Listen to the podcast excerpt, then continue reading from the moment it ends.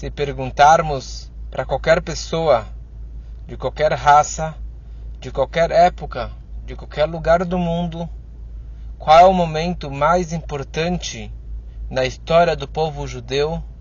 Qual é o momento no qual o povo judeu se transformou num povo em Bnei Israel?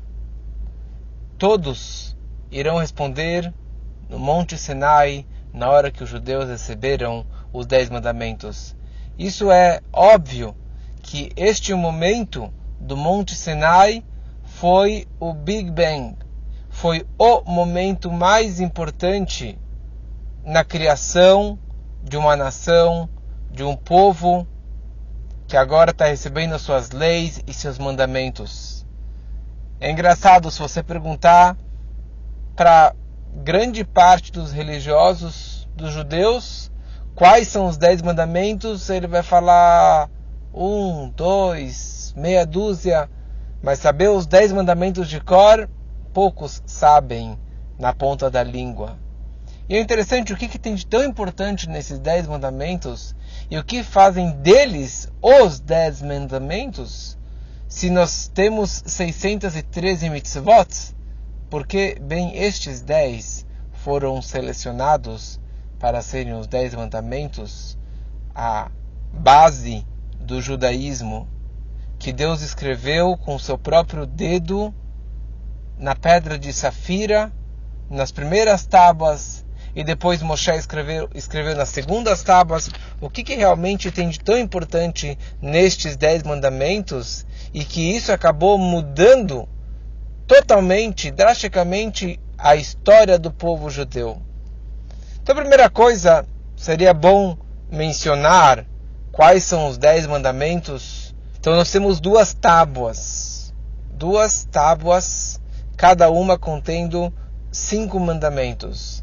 A primeira tábua são mandamentos entre o homem e Deus.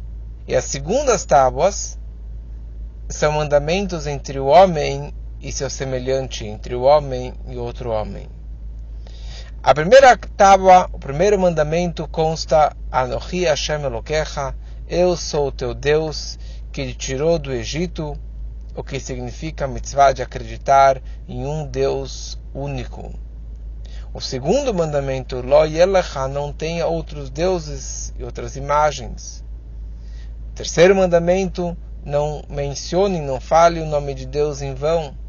O quarto mandamento, guardar o Shabat. O quinto, respeitar o pai e a mãe. Nas segundas tábuas, começamos com a proibição de homicídio, depois de adultério, sequestro, falso testemunho e cobiçar qualquer coisa que seu amigo, que seu vizinho possa ter.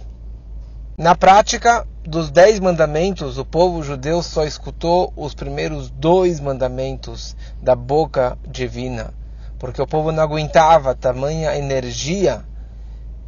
Quando você vê relâmpagos, você vê um raio, todo mundo foge quando você não tem um para-raio, porque a energia é tão forte que as pessoas saem correndo. Imagina se você escutar diretamente da boca de Deus eu sou Hashem, o teu Deus que te tirou do Egito. É uma energia que não podemos imaginar hoje, na, na modernidade, o que, que seria isso. Mas imagina um raio caindo na sua cabeça. Seria praticamente isso. Então o povo, eles, cada palavra que Deus falava, eles morriam. E vinha um orvalho e ressuscitava eles. E eles continuavam vivos novamente. Até que eles pediram para Deus não aguentamos mais. Moshe Rabbeinu, que você fale para a gente, você escute de Deus e você retransmita para nós. E na prática, os oito próximos mandamentos vieram diretamente de Moshe Rabbeinu, repetindo as palavras de Deus. Nos dez mandamentos nós temos 620 letras, que é a soma das 613 mitzvot, mais os sete preceitos universais para os filhos de Noah. Quando Deus criou o mundo, ele criou o que Trump está batalhando tanto hoje, a muralha de Trump, que Estados Unidos está parado há tanto tempo é, em greve por causa da muralha, mas quando Deus criou uma muralha, quando Deus criou o mundo, Ele criou uma muralha para separar entre os céus e a terra, entre o espiritual e o material, que não teria como os mexicanos entrarem, subirem para os Estados Unidos e os Estados Unidos descerem, os americanos descerem para o México. Era totalmente barrado a fronteira entre o espiritual e o material, entre os céus e a terra. Não havia nenhuma conexão entre Deus e a terra. Assim que foi durante 2448 anos até a chegada do Monte Sinai na outorga dos Dez Mandamentos. Por isso que até então todos os preceitos que o homem fazia, que os patriarcas faziam, era por conta própria, era por vontade própria, não por uma ordem divina, era voluntariado. E por isso não tinha uma recompensa específica. A grande novidade do Matan Torah, do Monte Sinai, é quando que Vayered Hashem al Har Sinai, quando que Deus desceu no Monte Sinai. Deus, o Todo-Poderoso, infinito nos céus, desceu para a terra. Onde? Num monte, que era uma montanha baixinha, gordinha, simples. Mas nessa descida, ele quebrou essa muralha. Ele conectou-se com a terra e dessa forma ele permitiu que Moshe Allah El Elohim, que Moshe Rabbeinu, ele pôde subir para Deus, ele pôde subir dentro e entrar, entrar nas nuvens para receber as, as, as tábuas. E dessa forma estava quebrando essa muralha de ferro, essa muralha de Trump, essa muralha que separava o espiritual do material. Então, as primeiras tábuas, os primeiros mandamentos é entre o homem e Deus. Que isso significa que o Deus ele estava se conectando com o homem. Anochi Hashem Elokecha. Eu sou o teu Deus que te tirei do Egito. Anochi não é em hebraico, nem em aramaico, é em egípcio que isso significa que Deus ele estava nessa forma download a energia máxima, a santidade máxima dentro do mundo físico do material. Dentro das tábuas ele estava embutindo a possibilidade de você difundir divindade, judaísmo, verdade e uma boa energia ética e moral, não só para o povo judeu, não só para os livros, mas para todos os idiomas, para todas as raças, para todos os seres. E o mais interessante é que esses cinco mandamentos são mandamentos simples, muito simples. Que a ideia é que o homem possa captar com seu intelecto sozinho, mas com a energia do Anohi, com a energia do divino, que a pessoa ela possa saber que ela pode se conectar com a divindade máxima, mas não por conta própria. Por causa que assim Deus desceu dentro do povo, desceu no Monte Sinai e nos deu essa possibilidade. E os últimos cinco mandamentos representa o homem se elevando, que o Tartonim e a Alu, que os mundos inferiores vão subir e vão se conectar com o espiritual. Quer dizer, uma pessoa que poderia estar roubando, que poderia estar cometendo homicídio, ou adultério, ou um sequestro, ou um falso testemunho, ou uma pessoa normal que ela tem inveja, que ela cobiça o dinheiro do outro, a mulher do outro, o carro do outro, o emprego do outro. Todos nós temos isso. E nesse momento Deus ele falou: "Olha, deixa eu te passar algumas coisas básicas, banais, coisas simples. Quer dizer, eu sei que você tem uma atração para roubar, ou para cobiçar, ou para adulterar. E aqui Deus ele falou: não faça isso. Deus ele estava gritando: não roube, não cometa homicídio, não cobiça, não cobice. O que significa medite, para, entenda.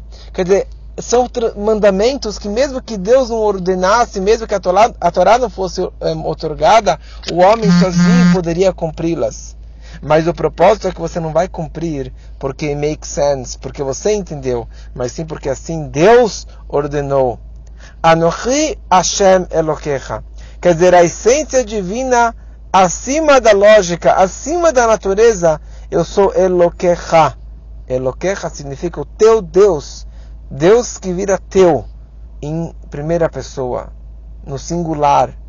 Quer dizer que eu te dou a força e a, vita, e a vitalidade e a vibração para que você possa absorver e interiorizar tudo isso. Elohim, este nome, vale 86, que representa natureza. Que Deus ele vai entrar dentro da natureza. Então Deus falou Anohi em egípcio para transmitir essa energia máxima dentro dos 70 idiomas, das 70 nações, dentro do mundo físico e material, para que você possa ter essa força. Então, na verdade, neste momento foi quando que o Bnei Israel foi chamado de Bnei Israel, o povo de Israel. Neste momento deixamos de ser Ivri, o povo hebreu, e viramos Bnei Israel, ou Yehudim, judeus, porque agora está valendo. Agora nós somos um povo, agora nós temos nossos mandamentos, nós temos nossos princípios, mas não por conta própria, mas porque Deus ordenou. E no momento que Deus ordenou, Ele nos deu a força e a energia e a possibilidade para que possamos realmente trazer isso na prática. E quando Deus perguntou para o povo se vocês querem a Torá, eles responderam simplesmente duas palavras: Nasce venishma. Nós faremos e depois entenderemos. Quer dizer, essa é a base do judaísmo. Essa é a base dos dez mandamentos. Primeiro faremos e depois tentaremos entender. E não como que a maioria das pessoas fazem, como nós fazemos. Primeiro eu quero ver se make sense. Eu quero ver se eu entendo, eu quero ver se eu concordo, eu quero ver se eu aceito. E depois, tá bom, eu possa chegar a cumprir algumas mitzvot, aquelas que eu realmente concordo, mas aquilo que eu não concordo, eu não vou levar para frente. Vem a Torá e fala: Anochi Hashem Lokecha, eu sou o teu Deus que te tirei do Egito. Você era escravo no Egito. Eu te tirei dessa escravidão para que você seja agora os meus servos, para que vocês sejam os meus escravos. Mas não uma escravidão pesada, não a escravidão que vocês tinham no Egito, mas uma escravidão que te traz alegria. Servir a Deus te traz todas as brachot, todas as bênçãos, te traz alegrias, te traz saúde, te traz sucesso. E esse é um código simples. Você seguindo esses 10 mandamentos, essa é a base de todas as 613. Mas por trás de cada uma dessas tem uma lição muito, muito importante. Não faça só porque você entende. Não faça só porque você gosta e aquilo que você não gosta, eu não vou cumprir. Eu estava pensando qual seria a lição, o ensinamento dessas mitzvot, desses dez mandamentos. O que, que tem de tão especial nesses mandamentos? Eu acho que, basicamente, a lição é muito simples. Os primeiros cinco você vai falar: bom, tudo bem, eu entendo, tem lógica respeitar a Deus, guardar o Shabat, mas você vai falar que as mitzvot do dia a dia são tão fáceis? Não é tão fácil. Quantas vezes você não engana as outras pessoas? Quantas vezes você não comete, não comete um, um roubo? Você gostaria de roubar e você acaba se indo atrás do seu instinto e do desejo. Pode ser algumas moedas, pode ser uma agulha mas você acaba fazendo isso no dia a dia? Quantas vezes você acaba mentindo, fazendo um falso testemunho contra alguém? Acontece no dia a dia? E eu acho que hoje em dia o sétimo mandamento do adultério seria uma coisa das mais infelizmente comuns que acontece no dia a dia de uma forma ou de outra mas você acaba se indo atrás do décimo mandamento, do, do não cobiçar, mas as pessoas acabam cobiçando a mulher do outro. E você cobiçando, você acaba cometendo adultério de uma forma ou de outra, mas sendo acaba, você acaba indo atrás dos desejos do seu coração, e você esquece dos dez mandamentos. Deus ele sabe muito bem como que é o ser humano. Ele sabe os prazeres que o homem vai atrás, o que o olho vê, o coração acaba sentindo. Então a Torá fala: não cobiçarás o dinheiro do outro, o burro do outro. Em outras palavras, cobiçar o carro do outro, o sustento que o outro tem, que o outro tem, o salário que o outro tem, o, a mulher ou o homem que o outro tem, o sucesso na vida que o outro tem. E essa vida que nós levamos sempre olhando para o vizinho, sempre olhando para o meu irmão, olhando para o meu primo, olhando para aquele lá que tem mais dinheiro, que tem mais capacidade, que tem mais sucesso, que ele é mais feliz, que ele tem uma família mais feliz, e você acaba ficando com inveja e cobiçando e caindo nesse vício e caindo nesse grande pecado que é o décimo mandamento de não cobiçar nada que o outro tem. Nada, absolutamente nada. Nem um botão, nem uma, um terno que o outro tem. Ninguém falou que é fácil seguir esses mandamentos. Mas por não ser fácil, por essa razão que Deus colocou isso como base e, e gravado nas duas pedras de safira, entregou na mão de Moshe Rabbeinu porque nesse momento Deus estava dando a Torá para a gente. Ele estava casando com o povo judeu e estava dando para nós essa oportunidade de seguirmos esses mandamentos não porque eu entendo ou porque eu gosto e porque makes make sense, mas sim porque assim Hashem nos ordenou. E dessa forma, logo depois vem todas as recompensas que a Torá nos orienta. Então que possamos realmente seguir esses mandamentos para a nossa vida e termos uma vida mais feliz e mais concreta e dessa forma trazer Deus dentro do nosso dia a dia e estarmos conectados com Ele cada vez mais.